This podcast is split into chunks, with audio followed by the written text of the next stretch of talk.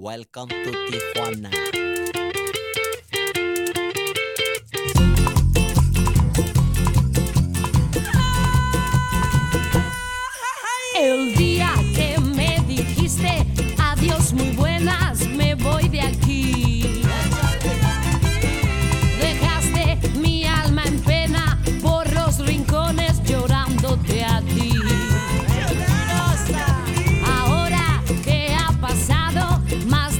12 y 18 minutos, alcanzamos los 20 grados en Bilbao y sigue subiendo la temperatura porque nos visita una artista desde luego muy reconocida, Iker Torres Cusa, Eguardión. Eguardión, Dani. Imagino que al igual que yo has bailado alguna vez, como somos de pueblo, pueblo salmantino, esta canción en Te iba a preguntar, Dani, cuándo había sido la última vez que habías escuchado esta canción. Yo tengo la respuesta muy fácil y muy reciente.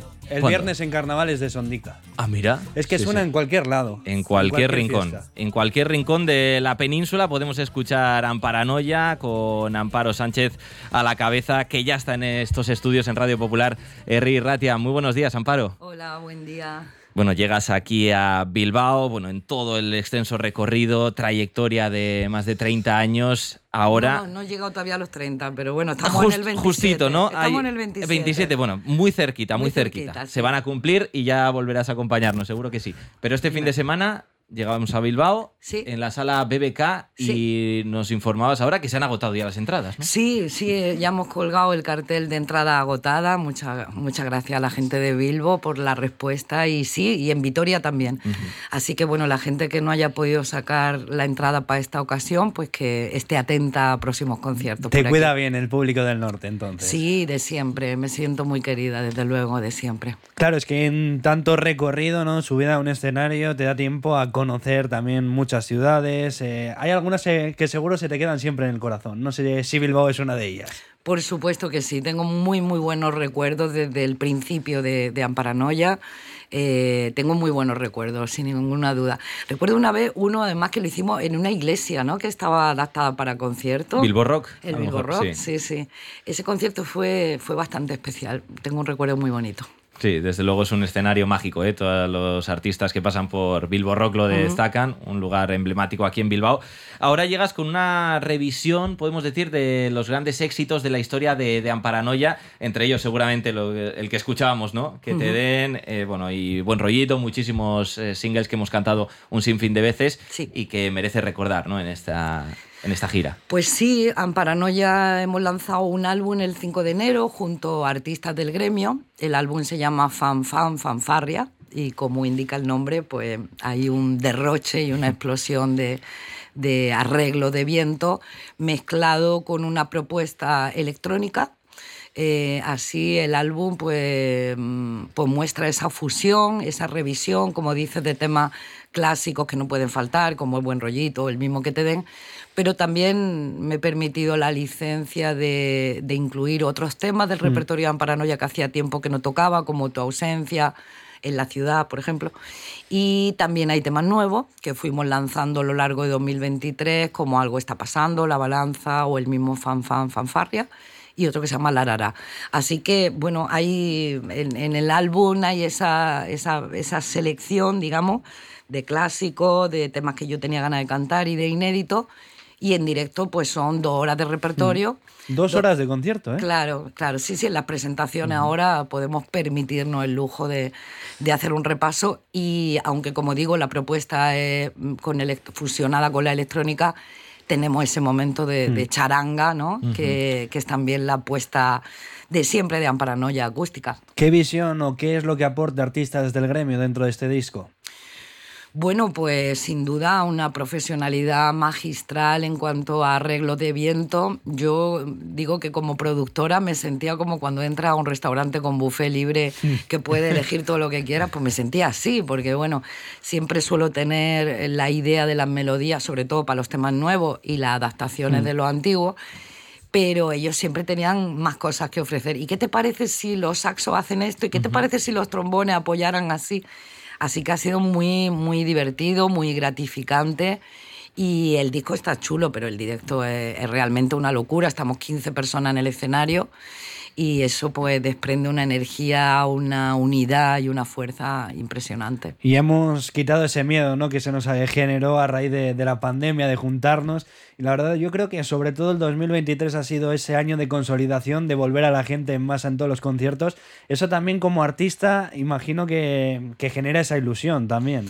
Sí, y además ahora al tener eso, una propuesta musical nueva, pues también eh, hay la cosilla de decir, ay, a ver qué, pasa ¿no? con la gente. Mm. Pero la verdad es que ya en 2023 hicimos algunos conciertos para ir probando la formación, el repertorio, todo, y todavía no había nada publicado y realmente era muy curiosa la reacción de la gente pues, a temas por ejemplo, como Tu ausencia, que empieza muy parecido a mi versión original, pero luego rompe en drum and bass, o bueno, quiero decir que eh, hay muchas sorpresas ¿no? dentro del repertorio y luego hay temas que están preparados para el directo con, esta, con este punto electrónico que no están en el álbum.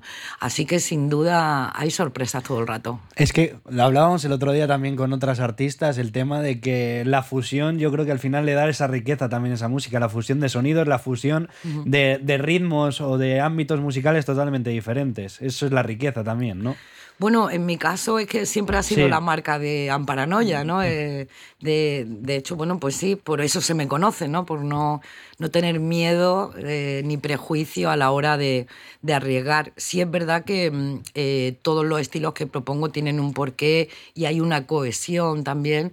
Y es curioso en el repertorio cómo los temas de hace 27 años con los que he escrito para este álbum eh, se entrelazan perfectamente y tanto a nivel musical como a nivel de lo que quiero contar pues soy yo, ¿no? Entonces creo que la esencia ahí se mantiene y para mí esa es una de las cosas más bonitas del proyecto de Amparanoia. Son 27 años de trayectoria, lo mm. decimos, eh, la música en directo mantiene su esencia, el vivo lo seguimos disfrutando igual, pero sin embargo la música a la hora de lanzarla ha sufrido un cambio drástico, podemos decir, en este recorrido hemos tenido la oportunidad de charlar con algunas artistas emergentes, ¿no? que ya han nacido, digamos, con las nuevas plataformas, pero en estos 27 años Amparo ha cambiado mucho el mundo musical.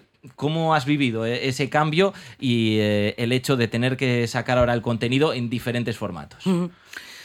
Bueno, en mi caso, que la mayor parte del tiempo he practicado la independencia y la autogestión, aunque haya eh, creado acuerdos pues, para editar los álbumes pues, con sello europeo o con algún sello también de por aquí. En realidad, yo ya monté Mamita Records hace, pues ya va a ser 6, 7 años. Eh, con ese objetivo, ¿no? De tener mi propia plataforma, porque al final, pues los artistas que queremos hacer el trabajo como lo queremos hacer, pues tenemos que, eh, tenemos que pagarlo nosotros. Es decir, que es muy difícil encontrar gente que quiera apostar por tu trabajo, o en mi caso ha sido fue complicado en un tiempo, ya me planteé, bueno, pues creamos nuestro sello. Entonces creé Mamita Records como plataforma para mis propios trabajos y también para poder servir de, que sirviera para, para otros artistas pues, con los que hay algún tipo de relación, bien a través de una producción o bien porque musicalmente haya ahí un, vínculo. Em, entonces, bueno, pues lo que me he dado cuenta en estos años es que el CD ya prácticamente ha mm. desaparecido, que la gente ya es que no tiene ni el mismo aparato para poder escuchar. Claro, no tiene reproductor. Es verdad, sí. Eso por un lado, eh, pues claro, las plataformas digitales, pues lo que llega, eh, claro, si no tienen millones, millones, millones de escuchas, pues llegan cantidades muy chiquititas. Pero sí es verdad que ha subido la venta de vinilo, la venta de merchandising. Nosotros, tanto en los conciertos como a través de la web, sentimos que el público quiere quedarse con algo de la banda y ahí sí que la apuesta es clara, ¿no? Que Em, que eh, artistas como en mi caso, que no hemos sido enormes comercialmente o dentro del mainstream, pero sí que sonamos en los carnavales mm. el viernes pasado. Entonces tenemos ese punto popular del respeto de los medios, del cariño del público que hace pues que lleve todo, esta, todo este tiempo, pero siempre he vivido de los conciertos y siempre he vuelto a invertir para un disco, para un vídeo, para una foto, siempre estamos invirtiendo, ¿no? Al final, en, toda tu trayectoria, pues también se han hecho en las canciones muchos alegatos, denuncias sociales también. De hecho, te ha dado tiempo también a experimentar el tema de la escritura, ¿no? Hace ya 10 años, donde denunciabas también cosas que siguen a la orden del día, como el maltrato o los abusos sexuales. ¿Eso también te hace sentirte referente o ser una voz autorizada para denunciar todo ello?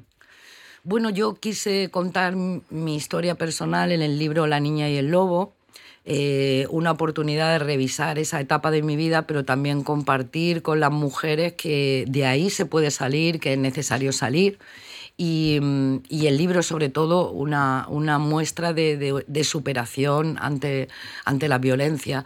Y mm, me consta, porque me lo han hecho llegar, sus comentarios de que ha servido a, a mujeres jóvenes, a mujeres que no habían repasado esa parte de su vida y, mm, y, luego a gente que no tenía ni idea de cómo funcionan los mecanismos y piensan que hay un estereotipo, ¿no? Para que te pase algo así y de pronto pues no, simplemente ser mujer es la condición, ¿no? Para sufrir este tipo de, de agresión y de violencia.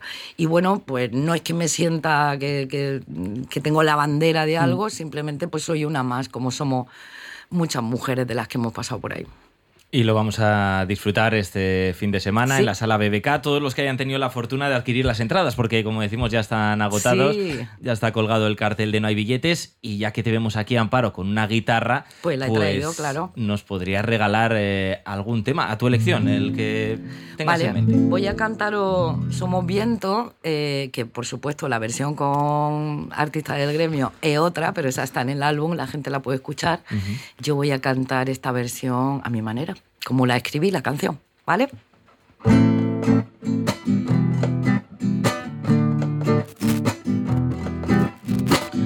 Comenzar es difícil, pero vamos dando los pasos por un futuro y que los hijos puedan celebrar.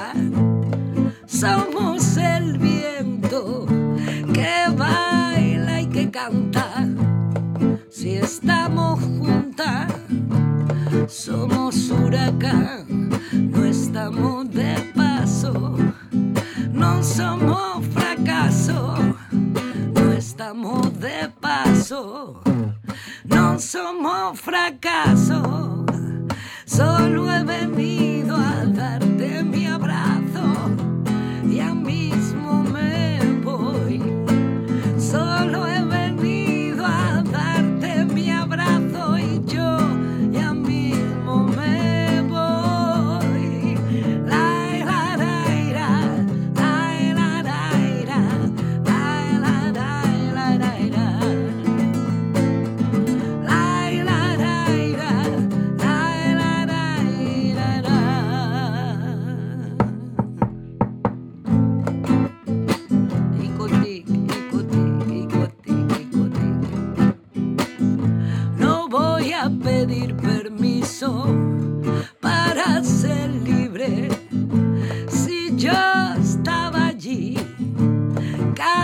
cada palabra sentí el 12 de marzo en Distrito Federal. Esperanza y abrazo, libertad y dignidad. No estamos de paso, no somos fracaso estamos de paso, no somos fracaso,